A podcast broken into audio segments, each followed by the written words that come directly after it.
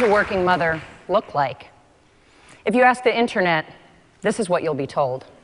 Never mind that, that this is what you'll actually produce if you attempt to work at a computer with a baby on your lap. But no, this is a working mother. You'll notice a theme in these photos, we'll look at a lot of them. That theme is amazing natural lighting, which, as we all know, is the hallmark of every American workplace. There are thousands of images like these. Just put the term working mother into any Google image search engine, stock photo site. They're all over the internet. They're topping blog posts and news pieces. And I've become kind of obsessed with them and the lie that they tell us and the comfort that they give us. That when it comes to new working motherhood in America, everything's fine. But it's not fine. As a country, we are sending millions of women back to work every year, incredibly and kind of horrifically soon after they give birth. That's a moral problem, but today I'm also going to tell you why it's an economic problem. I got so annoyed and obsessed with the unreality of these images, which look nothing like my life, that I recently decided to shoot and star in a parody series of stock photos that I hoped the world would start to use, just showing the really awkward reality of going back to work when your baby's food source is attached to your body. Uh, I'm just going to show you two of them. Nothing says give that girl a promotion like leaking breast milk through your dress during a presentation. You'll notice that there's no baby in this photo because that's not how this works. Not for most working mothers. Did you know, and this will ruin your day, that every time a toilet is flushed, its contents are aerosolized and they'll stay airborne for hours? And yet, for many new working mothers, this is the only place during the day that they can find to make food for their newborn babies. I put these things, a whole dozen of them, into the world. Just, I wanted to make a point.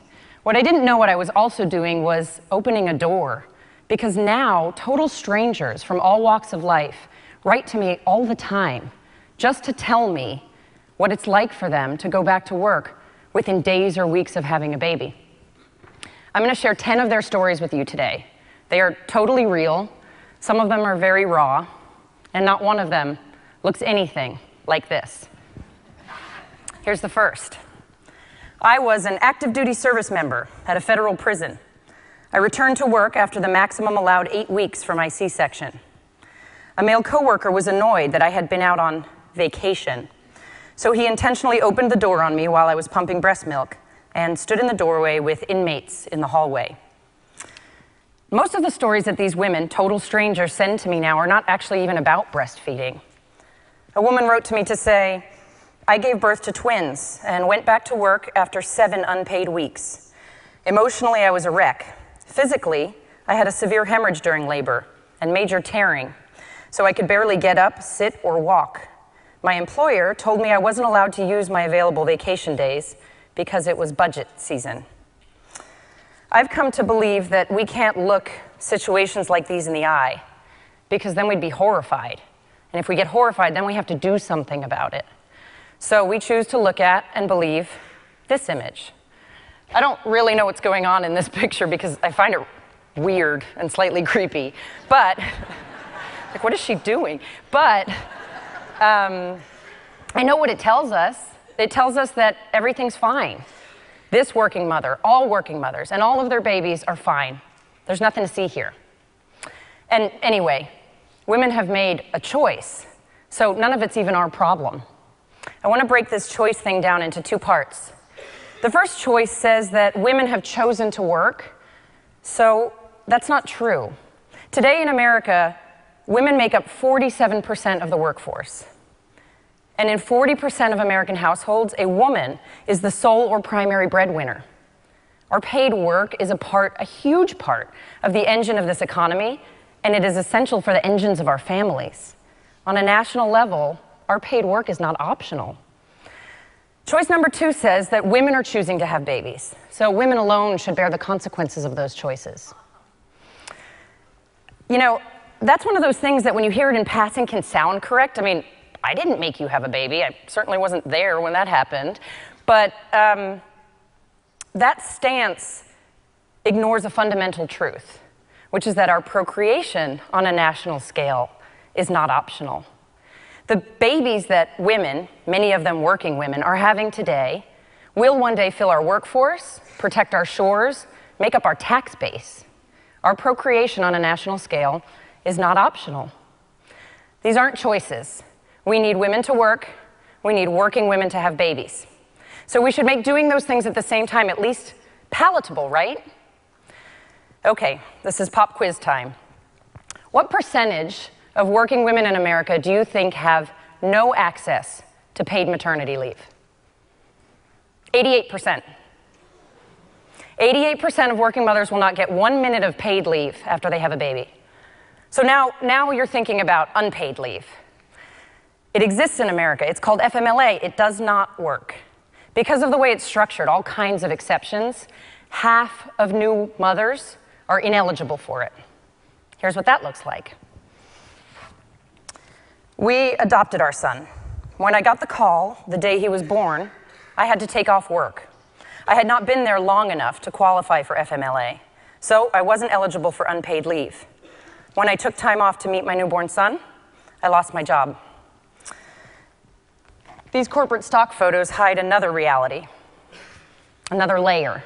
Of those who do have access to just that unpaid leave, most women can't afford to take much of it at all. A nurse told me I didn't qualify for short term disability because my pregnancy was considered a pre existing condition. We used up all of our tax returns and half of our savings during my six unpaid weeks. We just couldn't manage any longer. Physically, it was hard, but emotionally, it was worse. I struggled for months being away from my son. So, this decision to go back to work so early, it's a rational economic decision driven by family finances. But it's often physically horrific because putting a human into the world is messy. A waitress told me, with my first baby, I was back at work five weeks postpartum. With my second, I had to have major surgery after giving birth, so I waited until six weeks to go back. I had third degree tears.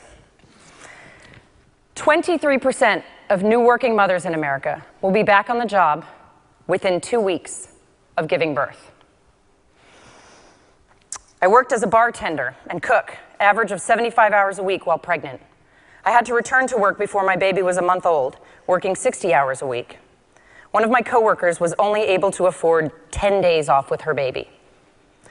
Of course, this isn't just a scenario with economic and physical implications.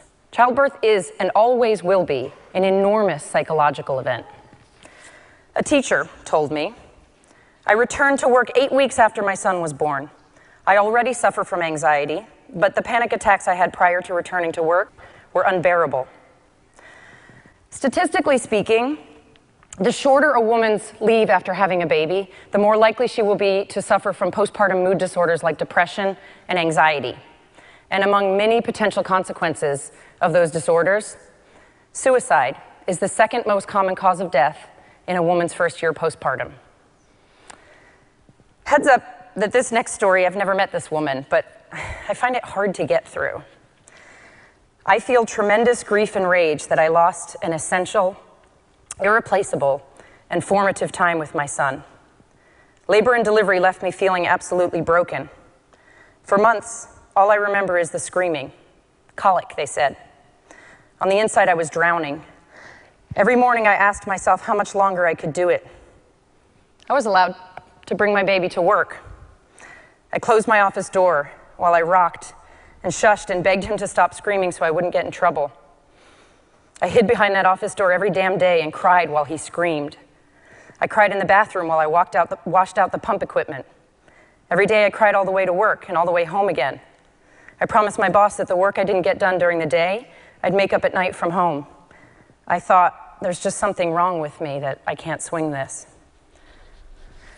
So those are the mothers. What of the babies?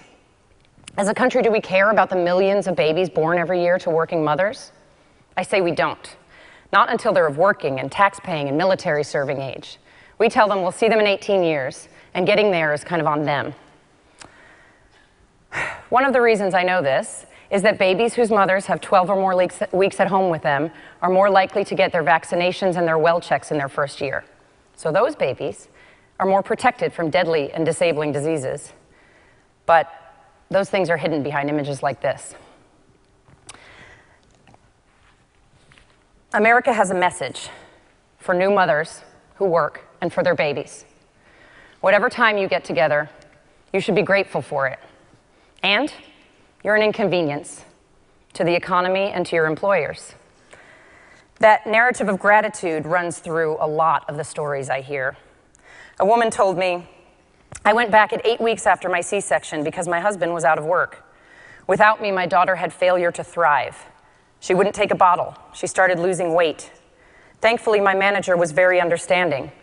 He let my mom bring my baby, who was on oxygen and a monitor, four times a shift so I could nurse her. There's a little club of countries in the world that offer no national paid leave to new mothers. Do you care to guess who they are? The first eight make up 8 million in total population. They are Papua New Guinea, Suriname, and the tiny island nations of Micronesia, Marshall Islands, Nauru, Niue, Palau, and Tonga. Number nine is the United States of America with 320 million people. Oh, that's it. That's, that's the end of the list. Every other economy on the planet has found a way to make some level of national paid leave work for the people doing the work of the future of those countries. But we say we couldn't possibly do that. We say that the market will solve this problem, and then we cheer when corporations offer even more paid leave to the women who are already the highest educated and highest paid among us. Remember that 88%? Those middle and low income women are not going to participate in that. We know that there are staggering economic, financial, physical, and emotional costs to this approach. We have decided, decided not an accident, to pass these costs directly onto working mothers and their babies. We know the price tag is higher for low income women, therefore, disproportionately for women of color. We pass them on anyway. All of this is to America's shame, but it's also to America's risk. Because what would happen if all of these individual so called choices to have babies started to turn into individual choices not to have babies? One woman told me, New motherhood is hard.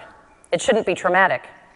When we talk about expanding our family now, we focus on how much time I would have to care for myself and a new baby.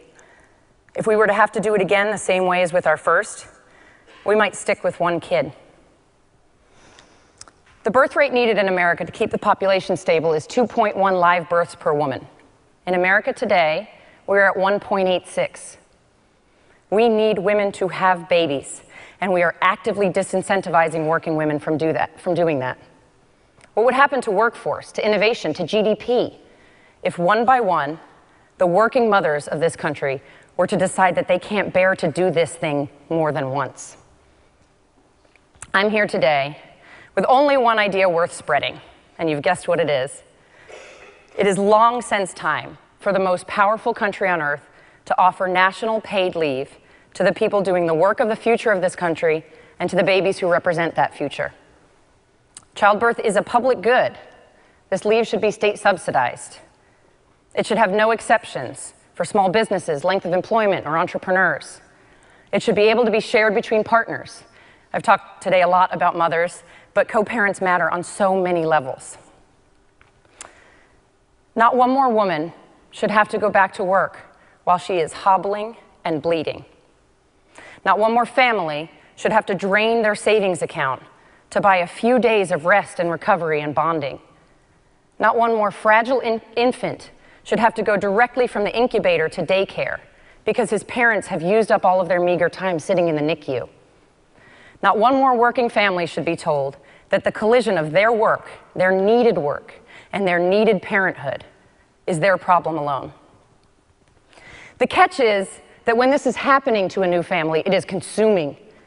And a family with a new baby is more financially vulnerable than they've ever been before. So that new mother cannot afford to speak up on her own behalf. But all of us have voices. I am done, done having babies. And you might be pre baby, you might be post baby, you might be no baby. It should not matter. We have to stop framing this as a mother's issue or even a women's issue. This is an American issue. We need to stop buying the lie that these images tell us. We need to stop being comforted by them. We need to question why we're told that this can't work when we see it work everywhere all over the world. We need to recognize that this American reality is to our dishonor and to our peril. Because this is not, this is not, and this is not what a working mother looks like.